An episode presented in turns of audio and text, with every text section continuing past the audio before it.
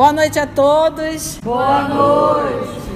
Hoje, 16 de outubro de 2020, estamos nós reunidas mais uma vez para estudarmos a obra 50 anos depois. Já finalizamos o primeiro, a primeira parte do livro 50 anos depois. Vamos iniciar hoje a segunda parte, o primeiro capítulo da segunda parte, intitulado A Morte de Quinéio Lúcio. Então, começando um novo livro, vamos dizer assim, é uma nova história, a continuidade. Então vamos envolver o nosso querido amigo Augusto para fazer a nossa prece de abertura. Amigo querido, é com um coração cheio de alegria que te rogamos nesse momento que tu possa nos intuir para tirarmos a, o aprendizado necessário dessa obra mar maravilhosa que tu nos dá para estudo e que possamos, Mestre amigo Jesus, durante a nossa encarnação, termos a vontade firme de colocarmos em prática tudo o que aqui aprendemos. Abençoa-nos, intui-nos e fica conosco hoje e sempre. Que assim seja. Que assim seja. Então vamos nós iniciar. Então já conhecemos a história da primeira parte do livro, já sabemos quem são os nossos personagens, a situação. Aí eu peço para mim também ajudar com os nomes principalmente, né? Nós já sabemos a situação de Cláudia Sabina, nós já sabemos a situação de Adriano, já conhecemos a situação encrencada da Alba a situação delicada de Célia, a, a, a condição do marido de Alba, o Euvídio, Euvídio Lúcio, que vai para uma viagem com o Adriano, sem querer, não quer, na verdade, mas vai ser necessário. Sabemos que o nosso Nestório e o Ciro também já nessa festa do circo acabaram sendo sacrificados por uma flecha e na ponta dessa flecha o veneno. Então, vamos ver agora a segunda parte do livro, 50 anos depois. A morte de Quinéio Lúcio. Quem é Quinéio Lúcio? O avô de Célia, o pai de Elvídio. Pai de Elvídio, o avô das meninas Célia e da Elvídia. Dois meses havia que o imperador e seus homens da corte preferidos tinham deixado Roma. Naquele fim de primavera do ano de 133, então nós começamos o livro em 131. Então nós estamos aqui há dois anos de história, confere? Então, naquele fim de primavera do ano de 133, a vida das nossas personagens na capital do império corria em aparente serenidade. Alba Lucínia concentrava na filha e nos carinhos paternos a sua vida diuturna,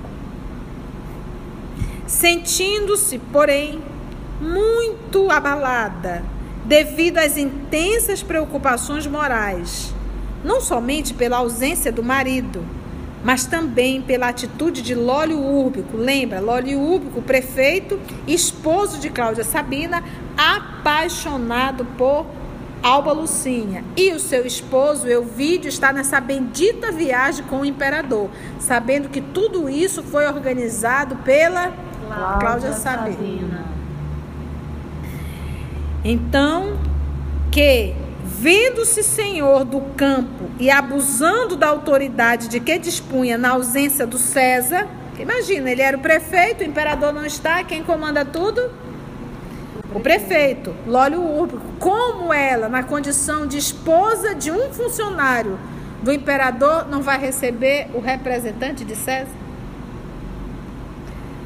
E abusando da autoridade de que dispunha na ausência do César, redobrava os seus assédios com mais empenho e veemência. A nobre senhora tudo fazia para ocultar uma situação tão amarga e, apesar disso, o conquistador prosseguia implacável nos seus propósitos desvairados, mal suportando o adiamento indefinido de suas esperanças inconfessáveis. Anteriormente, a esposa de Elvídio tinha em Túlia Sevina a amizade de uma irmã carinhosa e desvelada, que sabia reconfortá-la nos dias de provações mais ásperas. Mas, antes da viagem do César, o tribuno Máximos Conquitato fora designado para uma demorada missão política na Ibéria distante, levando a esposa em sua companhia.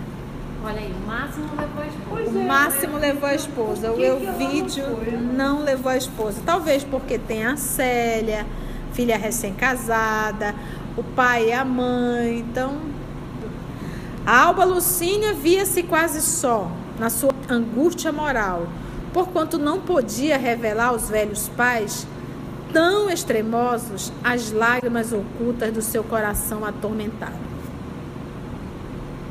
Frequentemente deixava-se ficar horas a fio a conversar com a filha, cuja simplicidade de espírito e cuja fervor na crença a encantavam, mas, por maiores que fossem seus esforços, não conseguia dominar a fraqueza orgânica que começava a preocupar o círculo da família. Um fato viera perturbar ainda mais a existência aparentemente tranquila dos nossos amigos na capital do império. Quinéio Lúcio adoecera gravemente do coração, o que para os médicos, de um modo geral, era coisa natural, atenta à sua idade. Em vão foram empregados elixires e cordiais. Cordiais eram muito empregados na terapêutica antiga bebida alcoólica com as mesmas propriedades do vinho do Porto. Ativava a circulação sanguínea. Então, eles, eles, eles faziam esse, Cordial. esse cordiais à base de vinhos, que é o vaso dilatador, né? Para tentar ali amenizar as dores no, no coração.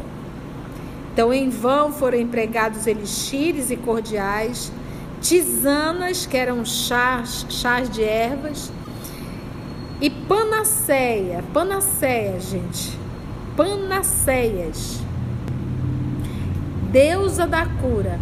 O termo também era muito utilizado com o significado de remédio para todos os males. Então, era vinho, era chá, era tudo que poderia imaginar utilizaram. O venerável Patrício dia a dia se mostrava mais debilitado. Entretanto, Quinéio desejava viver ainda um pouco, até o regresso do filho, a fim de apertá-lo nos braços antes de morrer. Nos seus extremos de afeição paternal, queria recomendar-lhe o amparo às duas irmãs Publícia e Márcia, esclarecendo a Elvídio todos os seus desejos mas o experiente conhecimento das obrigações políticas forçava-o a resignar-se com as circunstâncias.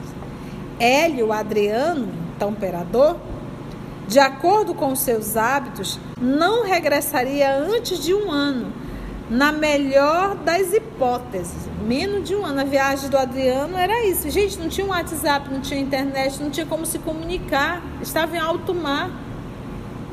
Ninguém sabia nada. A pessoa só ia saber tudo o que aconteceu, porque em um ano muita coisa acontece.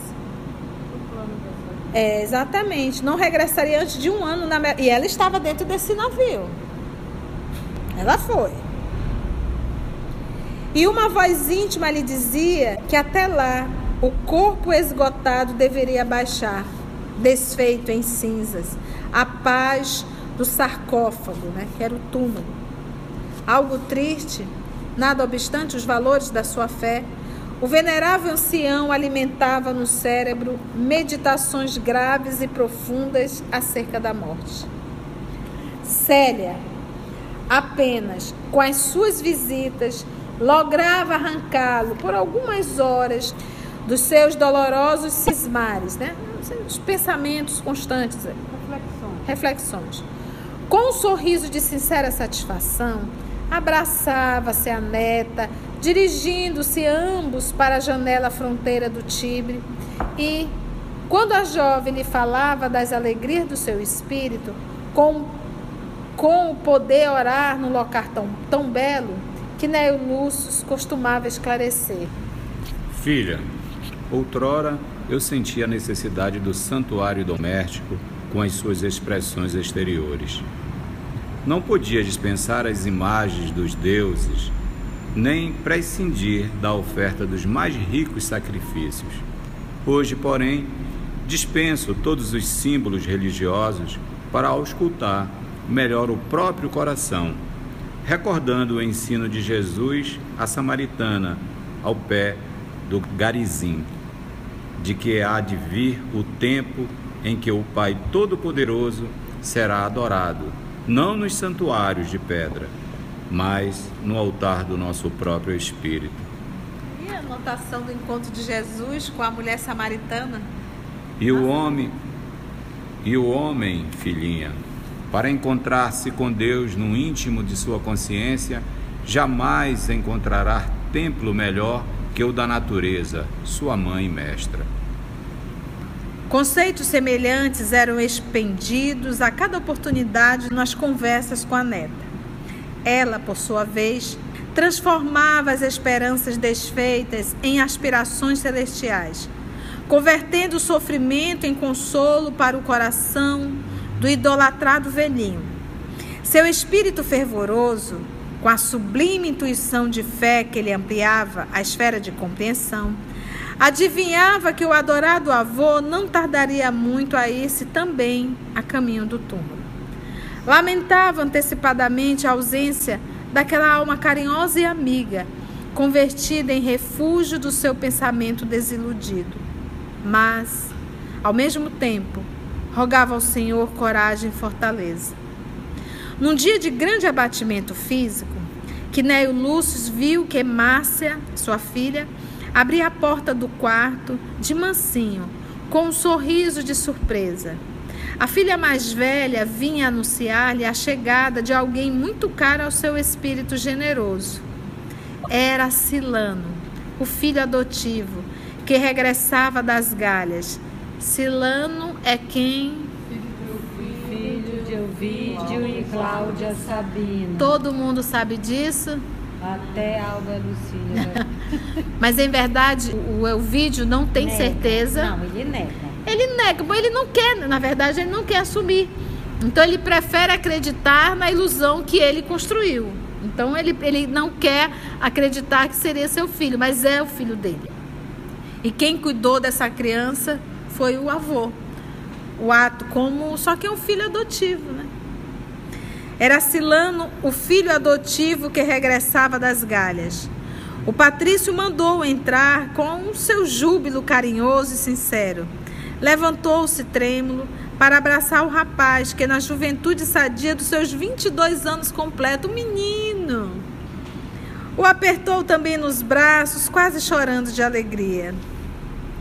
Silano, meu filho, fizestes bem em vir. Exclamou serenamente.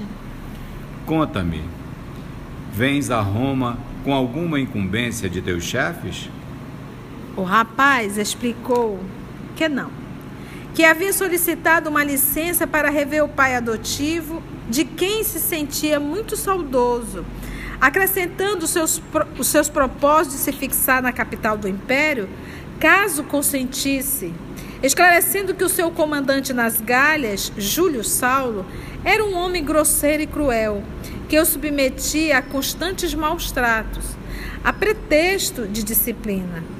Rogava ao pai que o protegesse junto das autoridades, impedindo-lhe o regresso. Quinéio Lúcio ouviu com interesse e retrucou. Tudo farei na medida dos meus recursos, para satisfazer teus justos desejos. E é interessante que aqui me vem agora na cabeça, a Cláudia Sabina sabe que Silano é seu filho. E ela sabe que Silano é filho adotivo, de certa forma, do Quinéio Lúcio. Que mãe é essa que não foi atrás desse menino para pelo menos ajudá-lo a facilitar? Você vê a ideia fixa dela e obsessiva em relação a esse amor não correspondido, a esse amor não realizado. e absolutamente o instinto maternal, que é algo dado por Deus, está morto dentro dessa mulher. O quanto ela está adoecida. Porque por mais que naquela época ela não tivesse condições financeiras, não tivesse condições sociais de assumir esse menino, que ela pudesse pelo menos se transformar numa madrinha, proporcionar a ele de uma forma indireta, entendeste? Auxiliar. Mas não, ela é tão egocêntrica, tão egoísta, tão vaidosa, tão presunçosa, que apesar de onde ela está, ela só vê uma coisa na frente dela: atender os seus caprichos pessoais abrir mão dos impulsos, impulsos pessoais. E esse aqui é, bastaria, bastaria ela ouvir só o instinto maternal dela. Poxa, onde está meu filho? O que, que ele está fazendo? Poderia ajudá-lo? Não.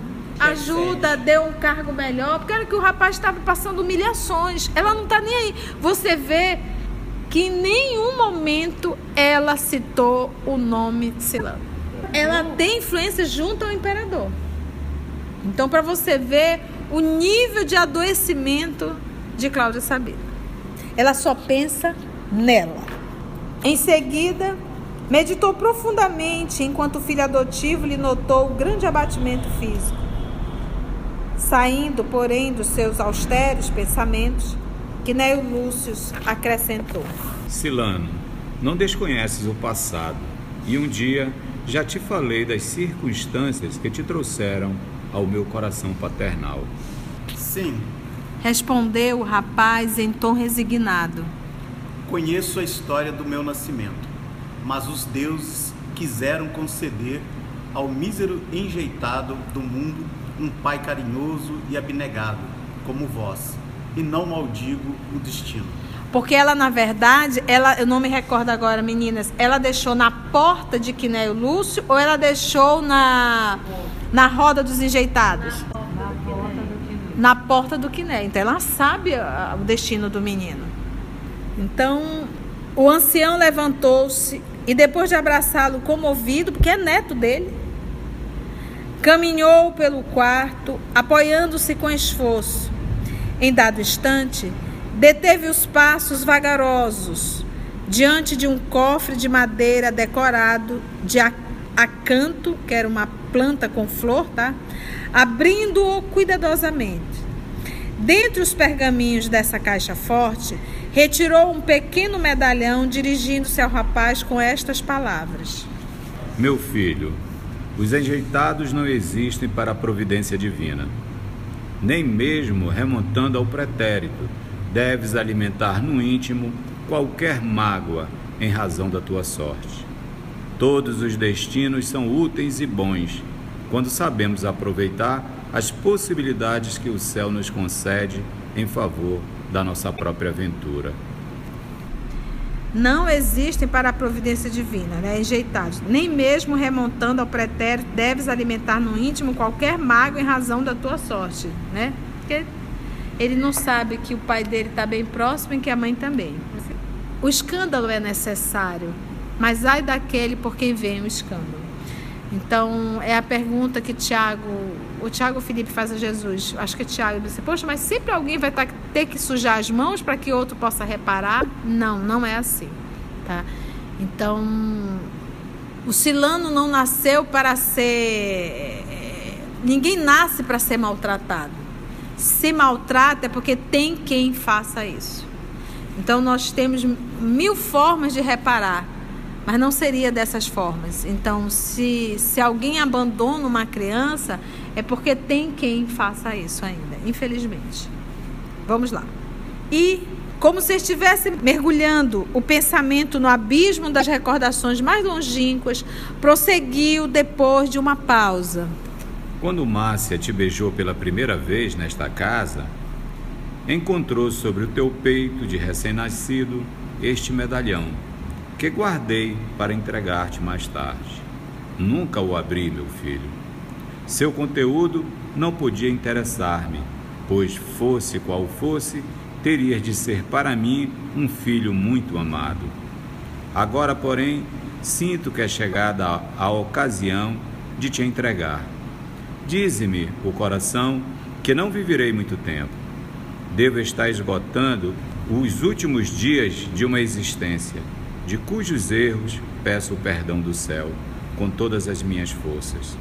Mas, se me encontro próximo do túmulo, tu estás moço e tens amplos direitos à existência terrestre.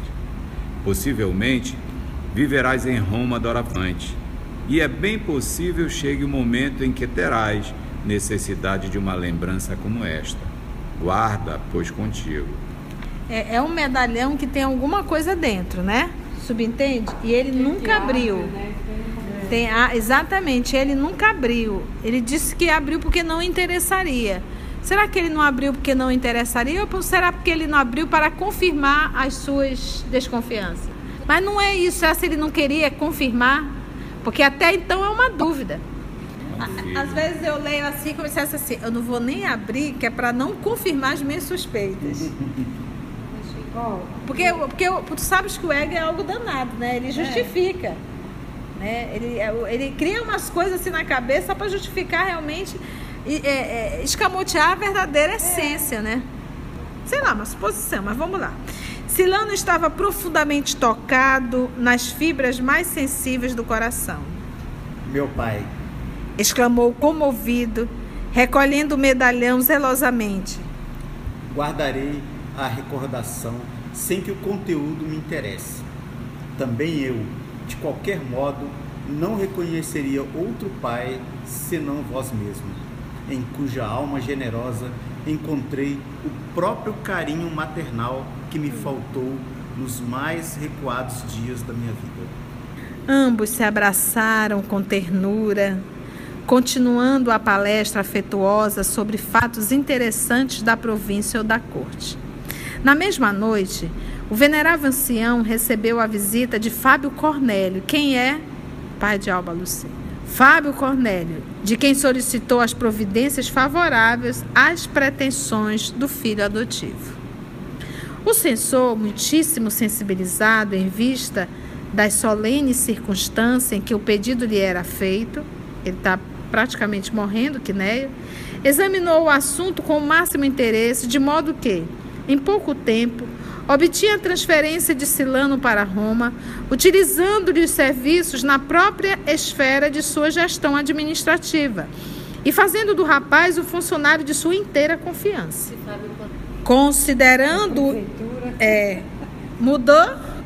Considerando o ingresso daquela nova personagem na esfera de suas relações familiares, Alba Lucínia recordou as confidências de Túlia, mas procurou arquivar com cuidado as suas impressões íntimas, aceitando de bom grado a amizade respeitosa que Silano lhe demonstrava.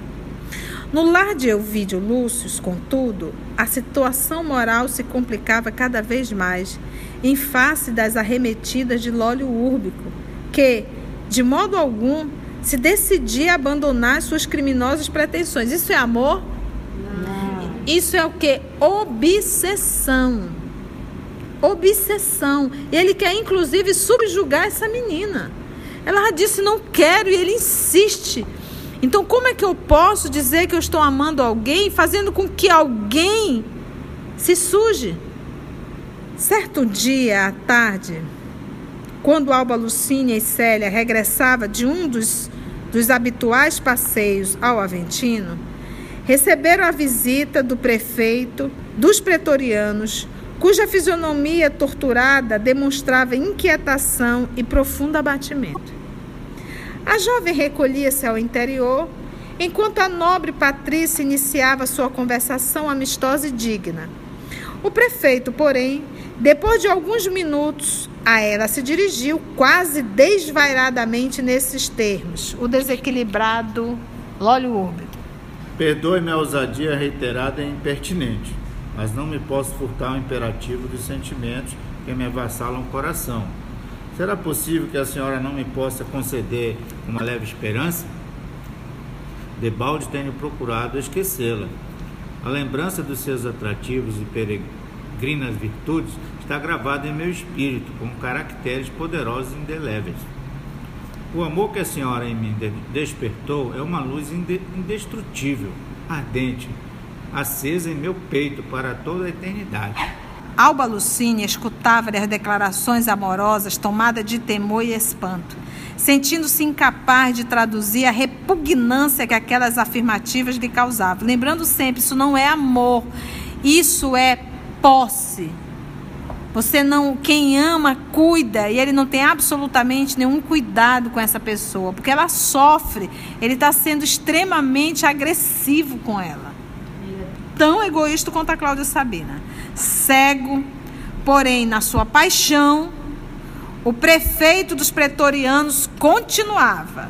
Amo-a profundamente e loucamente. Há muito e bem jovem, tudo tenho feito para esquecê-la em obediência às linhas paralelas dos nossos destinos. Mas o tempo mais não fez que aumentar essa paixão, que me invade e anula todos os meus bons propósitos. Confio agora na sua magnanimidade e quero guardar no peito mísero uma tênue esperança. Atenda às minhas súplicas. Conceda-me um olhar. Sua indiferença me fere o coração com a perspectiva dolorosa de nunca realizar meu sonho divino de toda a vida. Adoro-a. Sua imagem me persegue por toda parte, como uma sombra. Por que não corresponder a essa dedicação sublime que vibra em minha alma? Euvídio Lúcio não poderia ser, nunca, o coração destinado ao seu, porque se refere à compreensão e ao amor. Quebremos o cerco das convenções que nos separam. Vivamos a anseio de nossas almas. Sejamos felizes com a nossa união e o nosso amor. Estupefata, Alba Lucínia calava-se sem atinar com as respostas precisas na tortura de suas emoções. Todavia, por detrás das cortinas, uma cena significativa se verificara. Dirigindo-se distraidamente para a sala de recepções, Célia surpreendera as atitudes de Atéria, que, qual sombra, qual sombra se detinha no corredor à escuta das palavras do prefeito, proferidas em voz alta e imprudente. Acercando-se do local, ouvia também ela as últimas frases apaixonadas do marido de Cláudia, fazendo-se pálida de surpresa dolorosa. Apesar de ouvir distintamente quanto o prefeito houvera pronunciado, notou que sua mãe se mantivera em estranho silêncio. Seria possível uma tal afeição sob aquele teto? O coração inocente não desejava dar guarida aos pensamentos inferiores e injuriosos à castidade materna. Desejou orar, antes de tudo, a fim de que seu espírito não cedesse aos julgamentos precipitados e menos dignos, mas urgia dali afastar a criada antes que a situação se complicasse, a ponto de incidir na maledicência e na curiosidade dos próprios servos. Você vê o que é uma alma, uma alma nobre, apesar de estar ouvindo, ela não alimenta pensamentos inferiores. Atéria, que fazes aqui? Vim trazer as flores da patroa. Respondeu, fingindo despreocupação. Entretanto, temia perturbar a tranquilidade da senhora e do senhor prefeito, que tanto se estimam. A cúmplice de Cláudia Sabina frisou as últimas palavras com tamanha simplicidade que a própria Célia na santa ingenuidade da sua alma carinhosa, não percebeu qualquer malícia, porque você identifica no outro o que tem dentro de si. Como ela não tem malícia, ela não conseguiu perceber a malícia de Atéria. Está bem. Dá-me as flores que eu mesma as entregarei à mamãe. Atéria retirou-se imediatamente para evitar suspeitas, enquanto Célia, colocando as rosas no jarrão da antessala, recolheu-se ao quarto, de coração apertado, extravasando na prece sincera as lágrimas dolorosas da sua alma intranquila. O silêncio da mãe, então já fica a dica. Numa situação dessa, não alimenta, ora. Abstente. Abstente, exatamente. O silêncio da mãe a impressionara profundamente. Seria possível que ela amasse aquele homem? Teria surgido divergências íntimas tão profunda entre seus pais para que uma destruição sentimental viesse desabar naquela casa sempre favorecida de afeições tão puras. Não ouvir a palavra materna responder ao conquistador com a energia merecida. Aquele mutismo lhe apavorava o coração.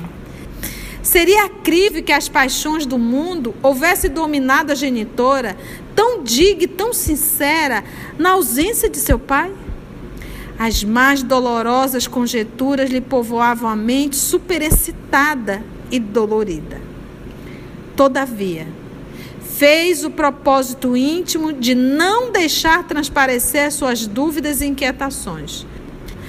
O coração de filha recusava-se a crer na falência materna, mas, mesmo assim, raciocinava no seu foro cristão que, se Alba Lucínia prevaricasse algum dia, seria chegado o momento de, como filha, testemunhar-lhe o mais santificado amor, com as sublimes demonstrações de uma renúncia suprema.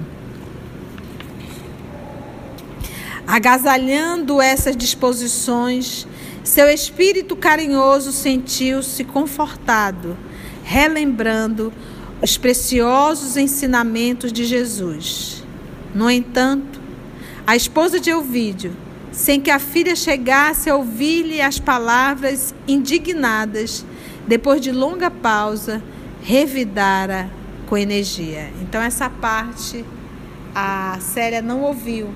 Então, cenas do próximo capítulo.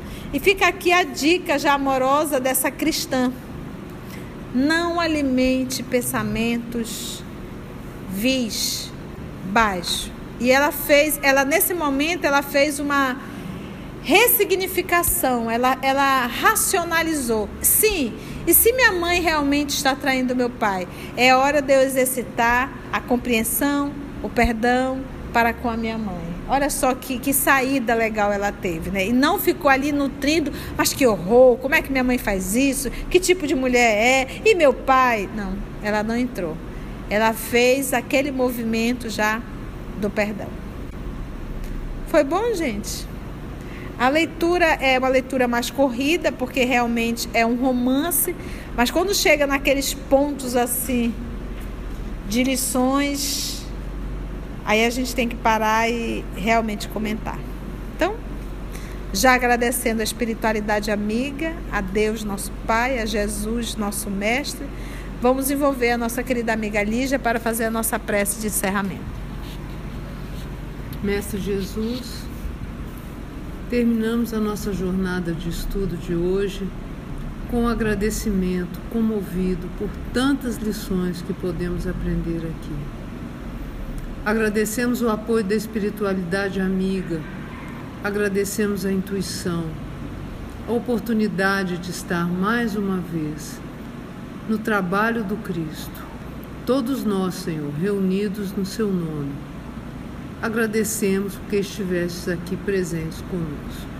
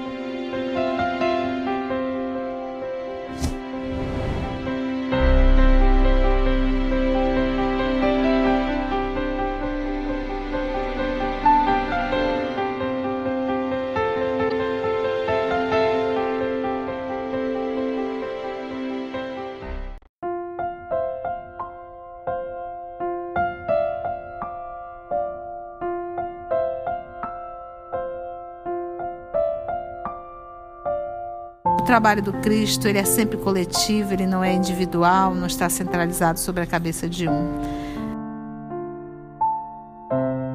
Somos o EOS, esse grupo que Jesus foi construindo ao longo dos anos. E estamos nós aqui estudando e tendo a alegria de poder compartilhar com todos vocês.